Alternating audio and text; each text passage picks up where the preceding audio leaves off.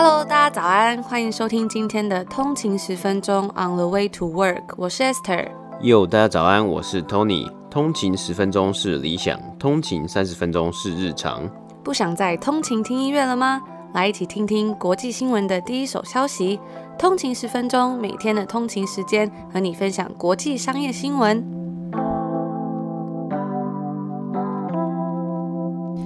家早安，欢迎回来通勤十分钟。今天是十二月二十二号，星期二。大家早安。那昨天是冬至嘛？不知道大家有没有吃汤圆了？我已经好久没有吃到汤圆，尤其是以前在家的时候都会吃咸汤圆，就觉得很怀念。以前阿妈都会说，如果今年没有吃到汤圆的话，今年就不会大一岁。但是我现在年纪渐长，就觉得嗯，如果不要大一岁的话，也不错。那昨天我们有跟大家分享这个菲律宾的素食业霸主 Jollibee，就有收到很多通勤族的留言啊，还有私讯，看来大家都对这家素食店有很多不同的回忆跟印象。昨天就有收到有一个通勤族的讯息，他就说，哎，他从九月开始听我们的 podcast，一听之后整个爱上，但他就说他比较特别是他在化妆的时候听会很醒脑。然后之前也有看到通勤族说他喜欢在晨跑的时候听，看来听我们的节目好像真的会比较醒脑哦。就是早上出门前一个仪式感嘛，然后就是算是一个醒脑，然后热机的概念。那这位通勤族就有分享到，他听到我们介绍 Jollibee，整个很兴奋，因为他去年底的时候才去菲律宾游学，所以一听到就很有熟悉感。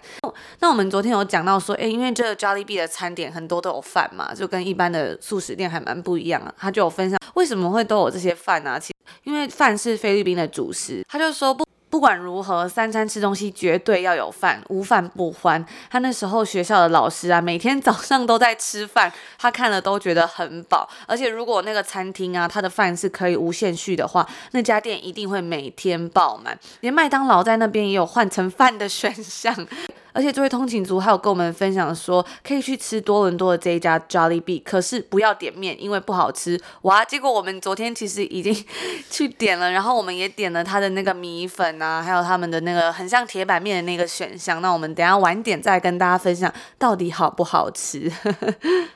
我觉得就是很多素食业在每个地方都有它的有点在地化的那个感觉嘛，就想到米汉堡，对，就想到以前麦当劳会出米汉堡嘛，然后摩斯也有米汉堡，那在这里其实很难吃到米汉堡啊，就有点怀念摩斯的，像是海洋珍珠堡或烧肉珍珠堡。但想到摩斯啊，其实我最近有吃到一个素食店，我觉得跟摩斯非常像，我觉得很开心。那间素食店就是 Chick-fil-A，那它的那个汉堡啊，其实就是它只有一款汉堡，就是它里面只卖炸鸡汉堡，不像很多素食店有。很多不同的选项，然后它里面整个摆设啊，整个饮料的选择啊，也都我觉得比较精致。像它有一个饮料啊，就是类似摩斯红茶，所以我之前去吃的时候，我就觉得非常的开心，就有一种好像回到台湾的感觉。嗯，它算是也是还蛮有这几年来还蛮有那种 hype，就是一些知名度的感觉啊，就是它的 chicken sandwich，就是它的这个炸鸡汉堡嘛。然后它的 chicken sandwich 就很常被大家来拿出来跟 Popeye 的 chicken sandwich 来比，因为 Popeye 的 chicken sandwich 这几年也是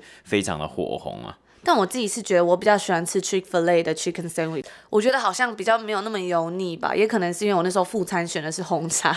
但是我就觉得说它整体的感觉就是给我蛮精致的感觉，然后它的那个薯条也是那种方块，就是格子薯条，就会觉得哇还蛮特别的，而且就感觉也蛮干净的吧。怎么办？现在讲讲，突然就有点想要去吃素食店了。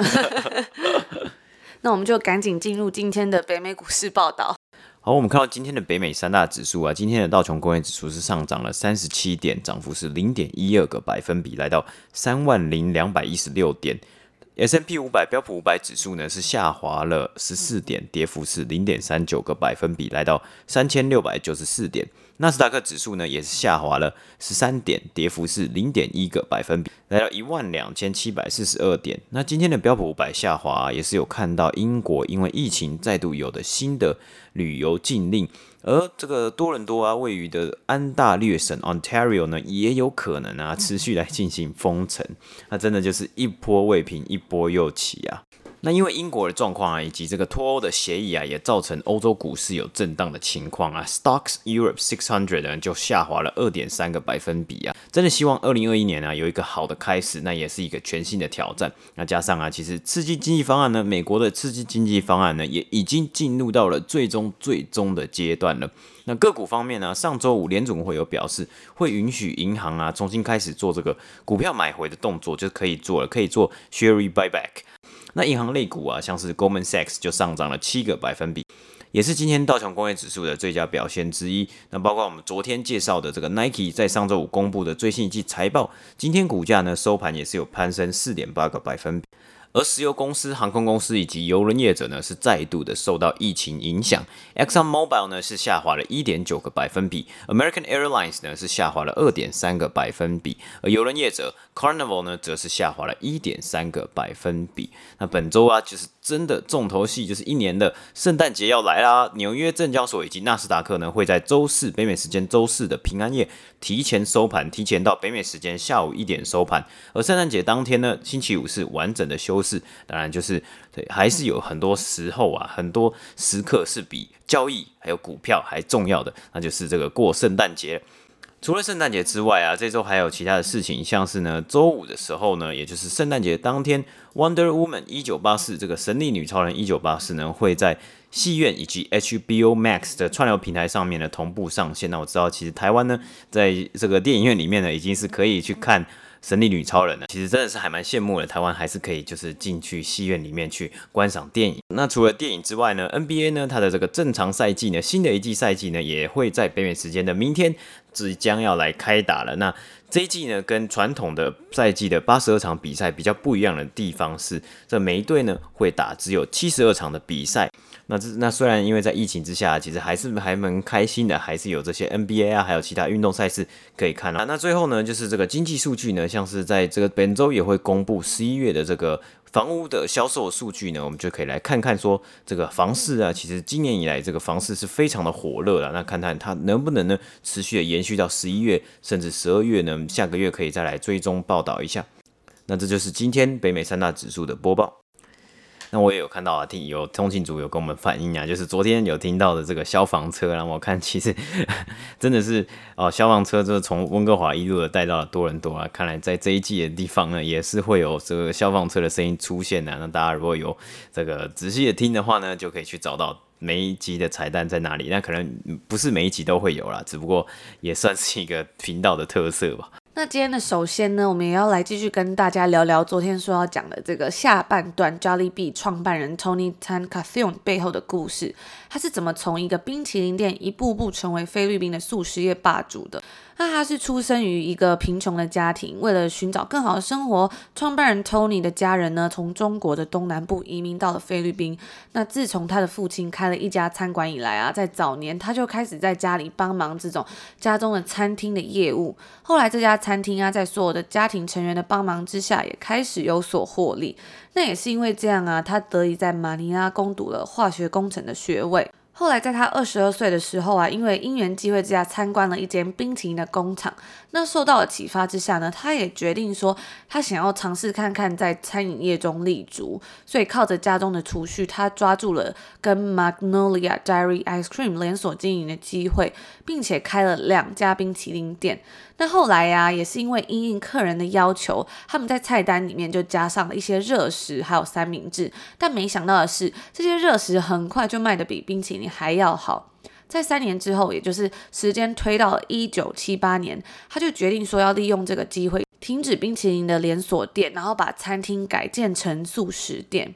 所以很快，他们就意识到，所以这间店可能会需要一个品牌名称，还有 logo 嘛。那我们就要来看看，说，哎，到底为什么这个蜜蜂他们是怎么决定用这只蜜蜂来作为他们的代表物？不知道大家看到这只红色的蜜蜂有什么感觉？我自己是觉得，在网上看到蛮多影片，是它可能会穿着一些布偶或者是人偶装，然后再做一些行销的活动。我是看了就觉得心底毛毛的，因为那只蜜蜂它的那个笑脸就是有一点还蛮咧嘴笑，然后嘴巴就是张得很大，然后。眼睛也很大嘛，然后看着你，我是觉得看着有点心慌啦。但是呢，他们为什么想要选择这只蜜蜂作为他们的代表的时候啊，其实不只是想要选一个可爱还有亲切的感感觉。但其实啊，背后的原因是因为蜜蜂有一种代表着勤奋的感觉，而蜂蜜呢，则是有种生活中的甜蜜事物的代表。那 Jolly 这个前缀词，则是有一种幸福还有享受的感觉。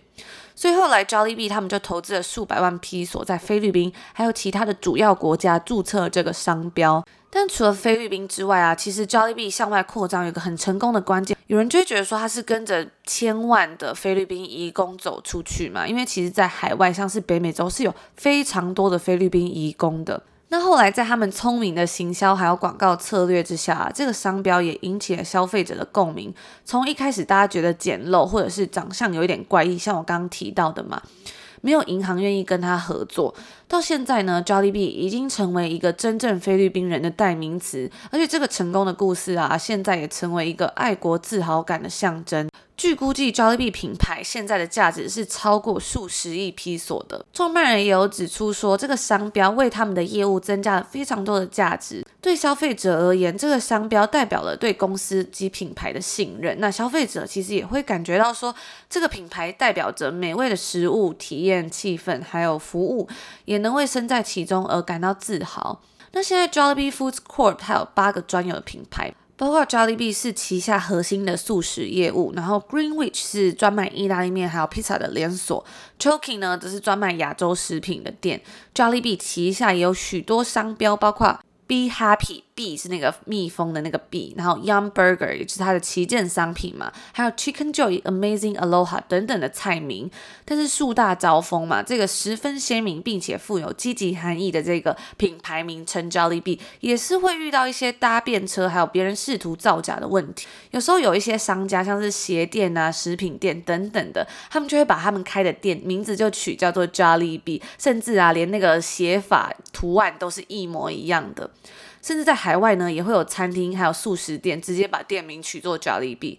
那他们就也意识到说，保护自己的品牌的重要性。Jollibee Foods Corp 他们对于商标侵权也做了一些反应。他们表示说，我们必须采取适当的行动来保护我们的商标。那如果执行不当呢，其实整个品牌的形象啊，会随着时间的流逝而慢慢被淡忘。他也意识到说，这些仿冒对于整个社会还有整个经济的长期影响。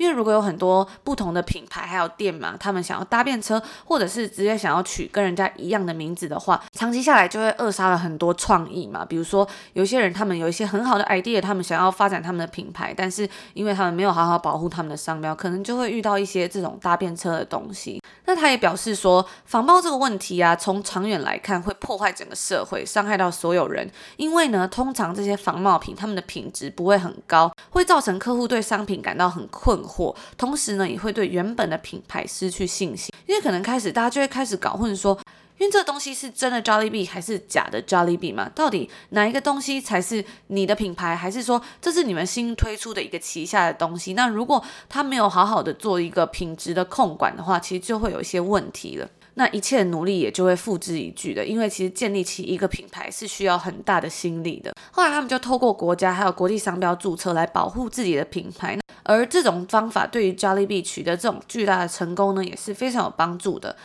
如果没有一个容易被消费者记得的品牌啊，在这个竞争非常激烈的素食市场上面，其实很快就会被淘汰掉。创办人也表示说啊，智慧财产权这个东西对他们来说就变得非常重要了，因为你需要跟其他品牌区分开来嘛，这是一个竞争非常激烈的世界。但在这个世界中啊，每个品牌都需要去创造属于自己的独特性，还有属于自己非常独特的东西。那这也就是我们今天想要跟大家分享关于这个 Jollibee 他们背后的一些故事。那当然，最后呢，我们就要来分享一下我们自己吃过 Jolly B 的心得啦。有一种好像在拍 YouTube 实际的感觉。哎、欸，但是我其实这几年真的，因为我看到 YouTube 上很多人，大家都会在做。呃，Jollibee 的这个试吃影片呢、啊，就说我第一次在 first time trying Jollibee 啊，或者是什么外国人第一次吃 Jollibee 的心得，嗯哼，对啊，或是还有人就是把 Jollibee 拿来跟其他的，我们昨天有讲过，像是 Popeye 啊、KFC 啊，或是 Church Chicken 来比较。那我觉得还蛮特别的是，我们昨天就订了这个 Jollibee 的外送嘛，然后它那个袋子啊，就是用一个塑胶袋装，就很像是很有台湾味，就是亚洲风味，就是一个透明的袋子，然后上面印着那只蜜蜂。嗯，对。啊，然后我们昨天点了一个，就是它的番茄起司面，那有点像是意大利面的感觉啊，只是就是它吃起来就甜甜的，让我想到台湾，这真的让我想到台湾的铁板面了，就有一点点像，有点类似，但又有一点不一样。然后 Esther 有吃了一个像是炒米粉的那个那个面食，也也是面食嘛。我自己是觉得真的还蛮好吃的，因为我还蛮喜欢吃炒米粉的，然后它有点就是辣辣的吧，一点点而已啦。然后，但是呢，有一点难过的是，我吃完不知道为什么就拉肚子了。就可能其实因为它都毕竟还是素食嘛，素食有的店可能因为跟每间店不一样，它有的店可能会用的油会比较油一点啊，或者怎么样的，就有可能很容易会不太不太适适应啊。那吃了炸鸡之后，我觉得口味是还蛮像台湾市场的炸鸡，或是让我会有有点联想到台湾的炸鸡，但它的炸鸡是偏咸呐，就是有一些味道的。它真的是很很想念台湾那种菜市场的炸鸡啊，就可以买那种比如五个鸡翅，那五个鸡翅六个鸡翅多少钱这样。那另外一个它还蛮特别，就是它那个薯条会附那个 gravy，就不是番茄酱。然后我们看到有通勤族就留言说，菲律宾人超爱那个酱，就是会挤一大堆来沾。但我后来还是沾番茄酱。对啊，我其实也吃吃 gravy，其实我也很少去真的就沾，我就沾一点点啊。那我有看到网上也有人是，他把那个 gravy 直接沾饭，然后来吃，就沾着饭，因为它那个套餐就是有炸鸡，然后有配配餐可以选饭或是薯条，然后最后一个就是那个 gravy。那其实，在加拿大有一个很有名的这个菜色，就叫 poutine 嘛。那 poutine 呢，它就是一堆炸薯条，上面就是淋这个肉酱 gravy，然后还有一些起司，然后来吃，这也算是一个加拿大国民菜。那这就是我们今天简短的试吃心得。今天的第二则新闻呢，我们来讲讲这个 Unilever 联合利华，它近期表示啊，将会重新开始在美国脸书 FB Facebook 上面投放广告。那这也是继今年暑假开始啊，就很多的这个活动啊，来抵制脸书，因为脸书在他们的平台上面呢，处理一些假讯息以及仇恨言论 hate speech 上面的这个。不太正正当的行为之后啊，很多人就是开始，很多品牌就开始来抵制了嘛。那 Unilever 呢，重新决定在脸书上面投放广告，民间组织。包括 Anti-Defamation League 反诽谤联盟以及 NAACP 啊，在今年七月的时候，号召了许多公司和品牌取消在脸书上面投放广告，并且发起这个运动 Stop Hate for Profit。他们表示，这一间社群媒体巨头啊，并没有做足够的努力去处理脸书上面平台上面的仇恨言论以及假消息。那他们的诉求啊，包括要求脸书更重视这个处理仇恨言论以及假消息的部分，并且希望退费给那些广告被放在上述言论文章旁边的公司。有些厂商啊，更希望能够有更多的主导权去决定他们所投放的广告出现在脸书平台上的哪些位置啊，或是哪些文章旁边，希望可以避开有争议性。或是不实的文章。那我们先前在暑假的时候也有报道过啊，超过一千一百家厂商参与了这一次的这个联署以及这个联合的抵制活动。但是啊，根据脸书的财报指出，他们主要的收入来源呢，还是来自于中小型的企业。更是因为疫情啊，有很多小公司，甚至你说小的这个 local 的商家，它只剩下社群媒体广告可以来导流，并且来维持他们的收入来源。因此啊，这些小企业的业主是不太可能完全取消在脸书的投放广告，甚至是更需要来更来依赖脸书来达成他们的收入来源。因此啊，在今年的第二季，虽然有抵制的活动，仍然没有对脸书的广告营收造成太大的影响。毕竟它拥有超过九百万间公司以及它的业主在它的平台上面投放广告。那在第二季的财报中啊，其实脸书也有表示，七月的前三周营收仍然较去年同期成长了大约十个百分比。那当然也有在第三季的财报透露出疫情的不确定性以及抵制的活动对于他们的表现可能会有影响，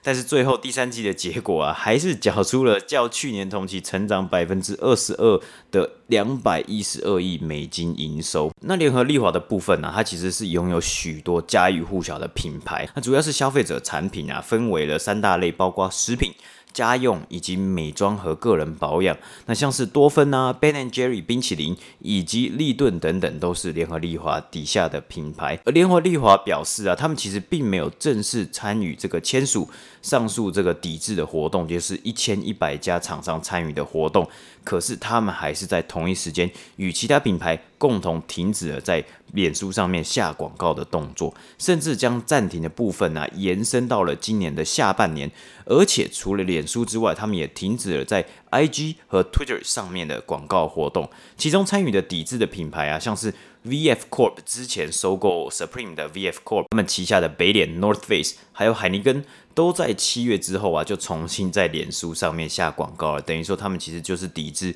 一个月的时间呐、啊。那也有其他的品牌是持续暂停与脸书的合作的，像是可口可乐公司啊，它也是没有正式的签署并参与这个抵制的活动。但是他们同样的也是在七月的时候就停止了所有社群媒体的广告，直到今年的十月十五号才回到脸书以及 IG 上面下广告。那他们在十月的时候，先前呢、也已经有回到 YouTube、LinkedIn 还有推特上面下广告了。但像是 Verizon 呢、就也是在今年夏天的时候就暂停了脸书和 IG 的广告投放。他们目前呢都还没有重新启动在这两个平台上面的广告投放。联合利华在上周四表示啊，脸书已经达到了许多进展，让联合利华认为他们可以重新在脸书的平台上面投放广告。那联合利华更是在声明中表示啊，看到了脸书有努力在改善现况，也让他们认为可以在一月的时候回到脸书广告的美国市场。不过他们也是有提到说会持续评估，后续如果有任何状况发生啊，不排除再度的终止合作。